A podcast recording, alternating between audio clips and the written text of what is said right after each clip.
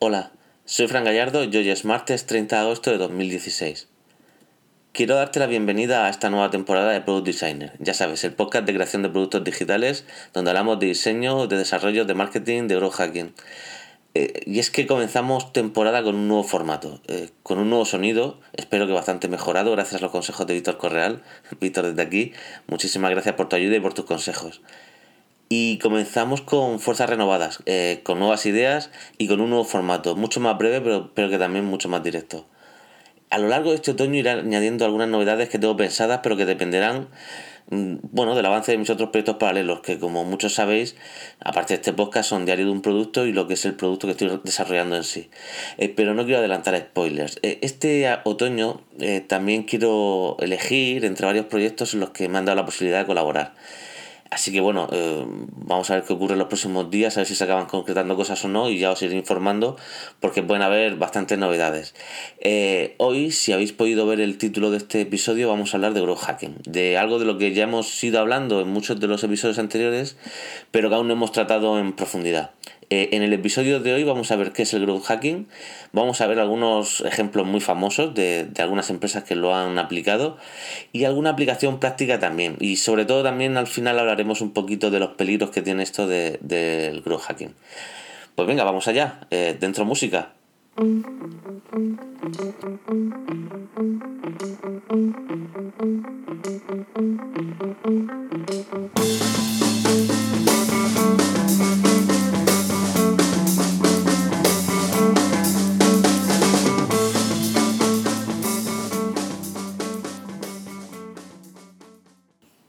¿Qué es el growth hacking? Eh, lo que se esconde detrás de ese término tan confuso no es otra cosa que las estrategias con las que intentamos conseguir un crecimiento más rápido de nuestro producto. Como su nombre un poco en inglés indica, eh, es tomar atajos para el crecimiento, crecer más rápido. El growth hacking intenta un crecimiento más rápido de lo normal, en base a acciones que podemos medir y evaluar. Eh, lo interesante que tiene el growth hacking es que generalmente son estrategias totalmente gratuitos o de, muy poco coste, sin depender pues bueno, pues de campañas de publicidad de pago que vayan empujando un poco al crecimiento. Quizá por eso es un término muy famoso y muy atractivo entre las empresas recién creadas o, bueno, entre las startups que quieren dejar de, serlo para convertirse en, en, empresas rentables. El growth hacking no tiene que ver directamente con, con el marketing online.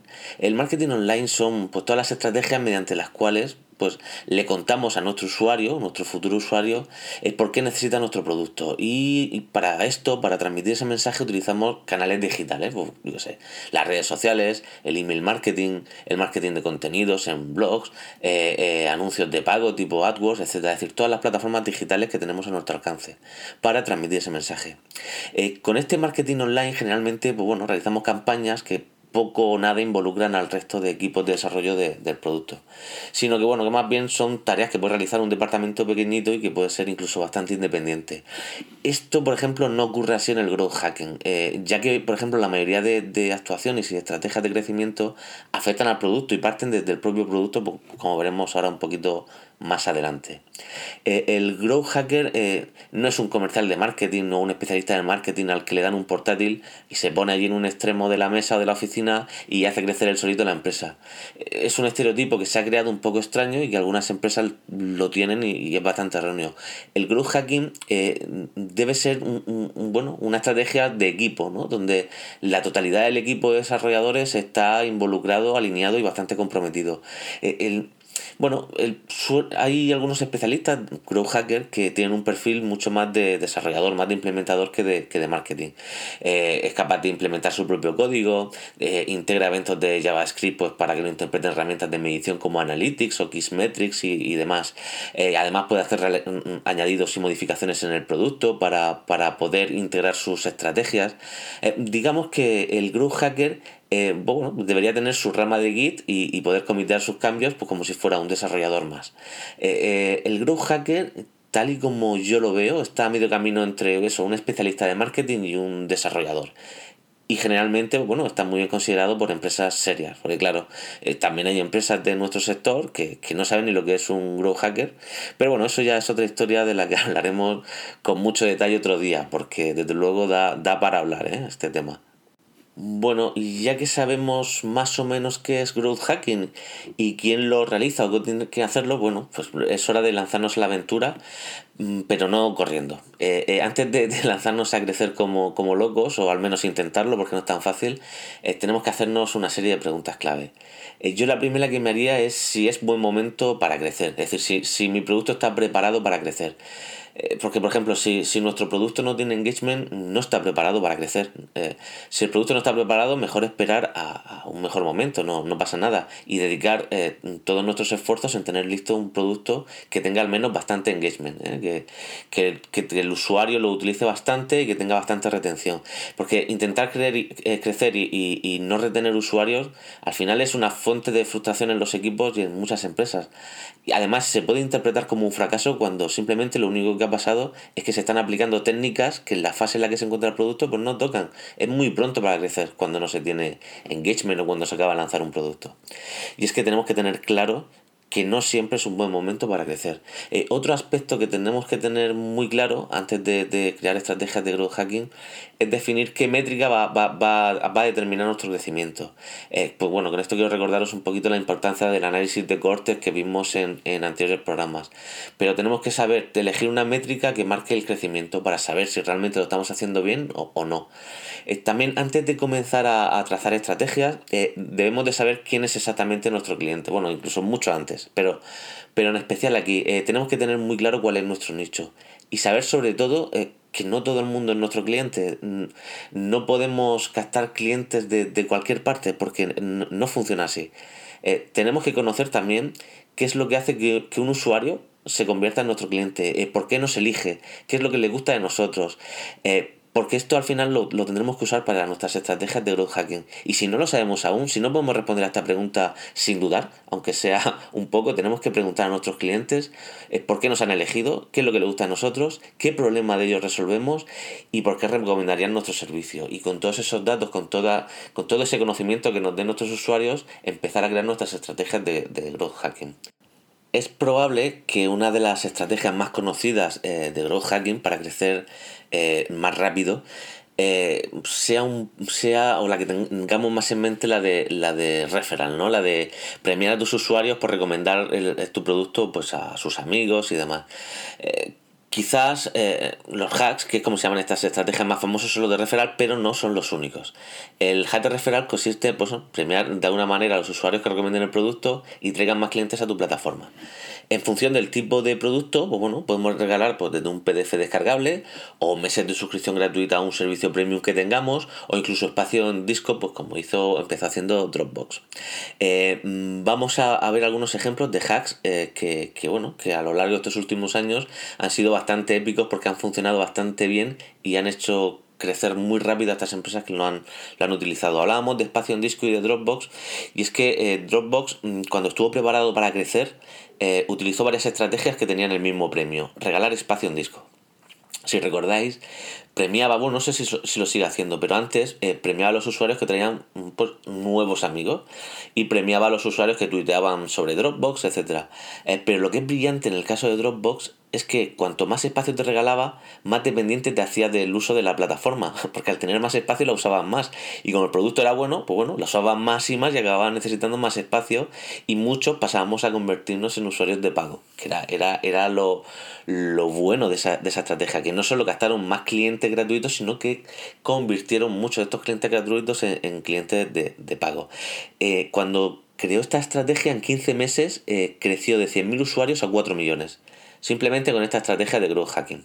Eh, pero ojo, el producto que había detrás era bueno. Eh, sin, sin, o sea, no hubieran crecido tanto ni habrían retenido tantos clientes si el producto no hubiera sido bueno. Por ejemplo, otros como Vox o como OneDrive han intentado hacer estrategias muy similares y no le ha funcionado igual, no han crecido igual. Han crecido, pero ni han crecido tanto ni han retenido tanto como lo hizo Dropbox. Primero, por, por, un, por algo que se produce en, en el growth hacking y es el agotamiento de las técnicas. Es decir, una vez que una técnica se ha utilizado es muy difícil que, que otra empresa venga detrás y tenga el mismo resultado. ¿Por qué? Porque el, usuario ya no, no, nota la novedad, ¿no? ¿no? se sorprende. Y segundo, porque el producto bueno, no, no era ni la mitad de bueno. Eh, o alguien que está haciendo ahora muy bien estas técnicas hacks de referral es Hotjar, que es esta, esta aplicación que sirve pues, bueno, para, para, ver un poco, para hacer grabaciones de, de, de, lo que hacen tus usuarios en tu página web y te hace mapas de calor y demás. Es una aplicación muy interesante que, que durante un tiempo ha estado mejorando el producto y ahora está empezando a crecer. Para eso que, han realizado, han realizado un sistema de referral muy atractivo en el que regala una cuenta premium de por vida al mes a los clientes que más recomienden el producto. Y tiene incluso una tabla clasificatoria donde un poco gamifica y, se ve quién tiene más, más recomendaciones y demás. El sistema funciona como un, sistema de afiliados. Hay una URL que tú compartes con tus amistades y quien la utilice pues te, suma un punto en el, en el contador. Entonces pues cada mes se renueva la tabla, se regala la la cuenta premium de por vida y, continúa. Y es un sistema donde los clientes que están contentos con el producto, pues bueno, se sienten premiados y, lo que hacen es fomentar que, que, bueno, que, que lo recomienden a más y más gente. Pero bueno, como decíamos antes, el referral no es la única forma de crecer y de hecho los pioneros del growth hacking fueron Hotmail. Eh, eh, mediante un enlace que pusieron al pie de sus correos electrónicos que, te animaba pues, bueno, a crearte una cuenta, ¿no? Te llevaba a su página para tener un, correo gratuito. Eh, es bueno, esto fue, de hecho, en, 1996, si no recuerdo mal. sí, donde un Hotmail tenían 20.000 usuarios y cuando empezaron a crear esta, este hack en el que ponían este enlace que te llevaba a su cuenta para que te crearas una cuenta gratuita de Hotmail, Mail pasó de, de 20.000 usuarios a eh, creo que 17 mm, meses más tarde tenían ya 12 millones de usuarios activos, que fue cuando lo, compró Microsoft. Porque pasó de 20.000 usuarios a, 17, a 12 millones en 17 meses. Un auténtico disparate. Eh, otro, bueno, otro hack bastante épico fue el de Mailbox, que era una aplicación para iPhone que se descontinuó más tarde, que fue comprada por Google en su momento, creo recordar también, y que tenía una famosa lista de espera donde entonces, pues bueno, eh, hicieron un, hack para, crear mucha expectación eh, a sus usuarios. Entonces también tiene una, especie de sistema de referral y otro, otro ejemplo de, hack eh, fue Inbox, la aplicación de, de Google que te permitía regalar tres invitaciones y solo podías hacer por invitación, con lo cual pues bueno, hacía un poco de, expectación y de, mucho interés en, el producto. Estos son hacks de crecimiento que son bueno, muy interesantes, un poco agotados ya, también es cierto, pero bueno, son, muy interesantes. Luego, por ejemplo, Instagram, que, fue pionera en, poder publicar una foto en, prácticamente cualquier plataforma social desde su propia aplicación. Esto ahora parece tan, tan normal. Pues bueno, la primera que lo hizo y que lo integró fue, fue Instagram y eso lo hizo crecer muchísimo. ¿Por qué? Porque los usuarios le era muy fácil compartir una, fotografía en cualquier red social y esto ayudó a, que se viralizara de repente y se conociera muchísimo el nombre de Instagram porque era, era algo muy llamativo, ¿no? Ver estas fotos con estos filtros que utilizaba Instagram, pues verlo por todas partes, al final se hizo muy famoso y consiguió pues muchísimas descargas. Otro caso muy, muy interesante fue el de, el de YouTube con su código embebido. Eh, o sea, el poder copiar y pegar un simple código para mostrar un vídeo de, de la plataforma en tu página web o en cualquier otro sitio, pues produjo un espectacular crecimiento de, en los usuarios y en el tráfico de, YouTube. En ese momento, antes de hacerlo, YouTube tenía prohibido publicar o compartir vídeos. Y pues, más que nada para proteger que, que, el tráfico no saliera de su plataforma. Una vez quitaron este sistema y lo liberaron, pues crecieron pues hasta prácticamente en dos años hasta el billón americano de cuentas y multiplicó por 200 el tráfico en muy pocos días. un auténtico disparate. Fue uno de los mayores crecimientos que, que ha habido en, en bueno, en, en estrategias de, de growth hacking. Y yo hoy me gustaría también hablaros de un, hack de distribución y de, y de crecimiento que es el de, el de interacciones con otras aplicaciones. Porque al final eh, es muy importante aliarse con, con, otras empresas de otros sectores que, ya tengan una audiencia y que nos ayuden a nosotros a que parte de esa audiencia nos lo transfieran. ¿Cómo? Pues bueno, dotando a nuestro producto de ciertas funcionalidades o de ciertas eh, integraciones que le den más capacidad a nuestro producto y que estén relacionadas con, con, con otras empresas. Por ejemplo, eh, no sé, Shopify eh, tiene 30 millones de clientes que son empresas. GitHub, que tiene casi 2 millones de cuentas. MailChimp, que tiene más de 2 millones de usuarios. Google Apps, que tiene más de, de, de 4 millones de empresas. Eh, Google Analytics, que tiene más de 30 millones de cuentas, eh, Evernote, que tiene más de 30, bueno, tenía más de 30 millones de cuentas. Supongo que estarán perdiendo muchísimas ahora.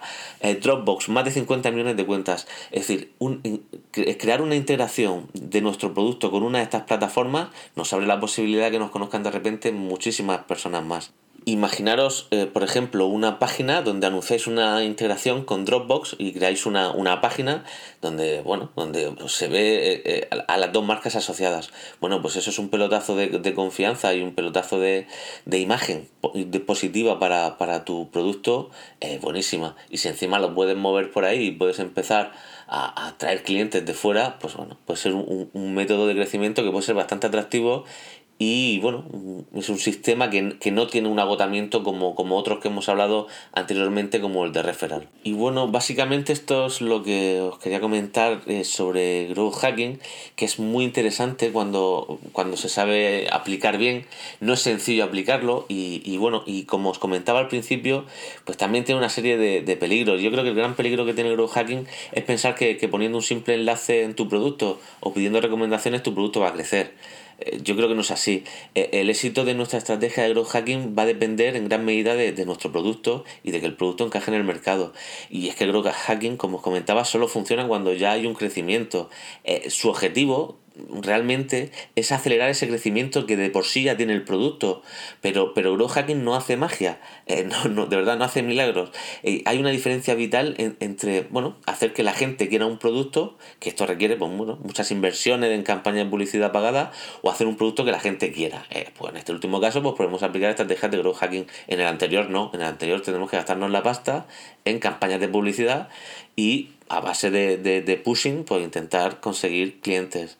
Eh, bueno, eh, en cuanto a técnicas que, que, se pueden aplicar, pues bueno, ya hemos visto referral, integraciones y hay muchísimas más que, iremos viendo en otros programas, ¿no? Pero eso, que no, no bueno, que las alianzas con otras empresas que sin ser competencia mm, tengan una audiencia parecida son, son bueno, una, una estrategia que yo creo que es, que es ganadora. Eh, es muy importante eh, la creatividad en el campo del growth hacking e intentar siempre hacer cosas nuevas. Porque algo curioso que tiene estas técnicas de growth hacking es que tienen mucho sentido común, pero solo las vemos cuando realmente a alguien le ha funcionado. Es decir, ah, pues esto es muy obvio, ¿no? Que le haya funcionado esto de, de Hotmail de poner un enlace que te lleva a tu página. Bueno, pero no era tan obvio cuando solo lo hicieron ellos.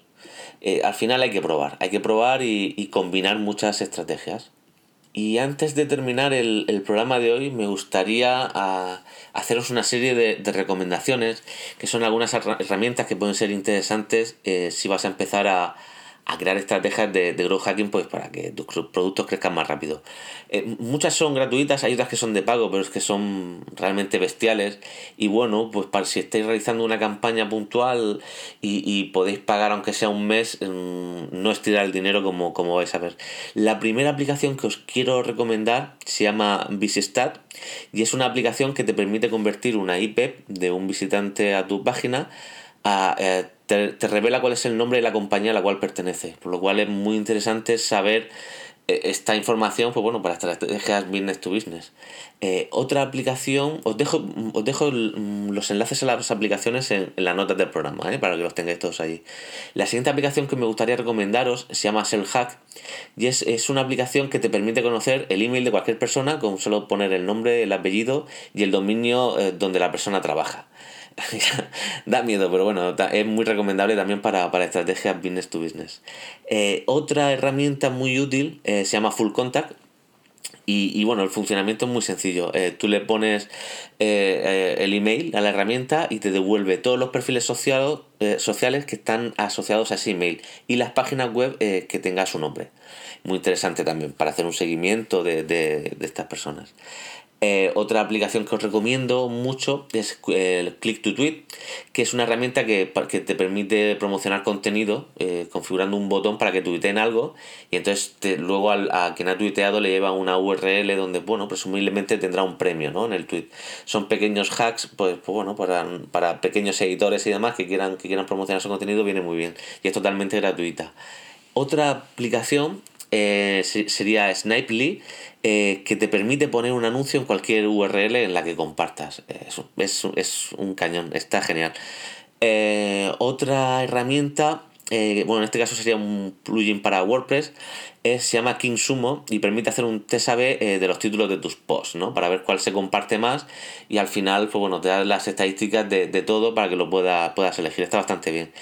Y luego, como, como última herramienta que me gustaría recomendaros, ya os he hablado de ella, es Hotjar y es una de mis preferidas porque ya os digo, os permite eh, tener grabaciones de, las visitas a tu página donde ves, eh, bueno, lo que hace con, con el puntero del ratón y ves mm, cómo se comporta el usuario para, bueno, pues para poder mejorar eh, tu página, que es de lo que se trata, ¿no? También te muestra eh, mapas de calor, te permite realizar encuestas, está, está muy bien, ¿eh? a mí me parece una, auténtica joya. Y si no la tienes instalada en tu web, pues bueno, deberías, deberías echarle un vistazo y, y instalarla. Y bueno, mm, hasta aquí el programa de hoy. No quiero despedirme eh, sin agradeceros las reseñas las valoraciones de 5 estrellas en iTunes. Eh, me ayudan muchísimo, en serio, a tener un poco más de visibilidad y a llegar a más gente. Pero sobre todo me ayudan y me animan muchísimo a seguir creando contenido. De verdad, muchísimas gracias. Y bueno, ahora sí, nos escuchamos la semana que viene con más contenidos, con más recomendaciones y con más diseño de producto. Hasta la semana que viene. Chao.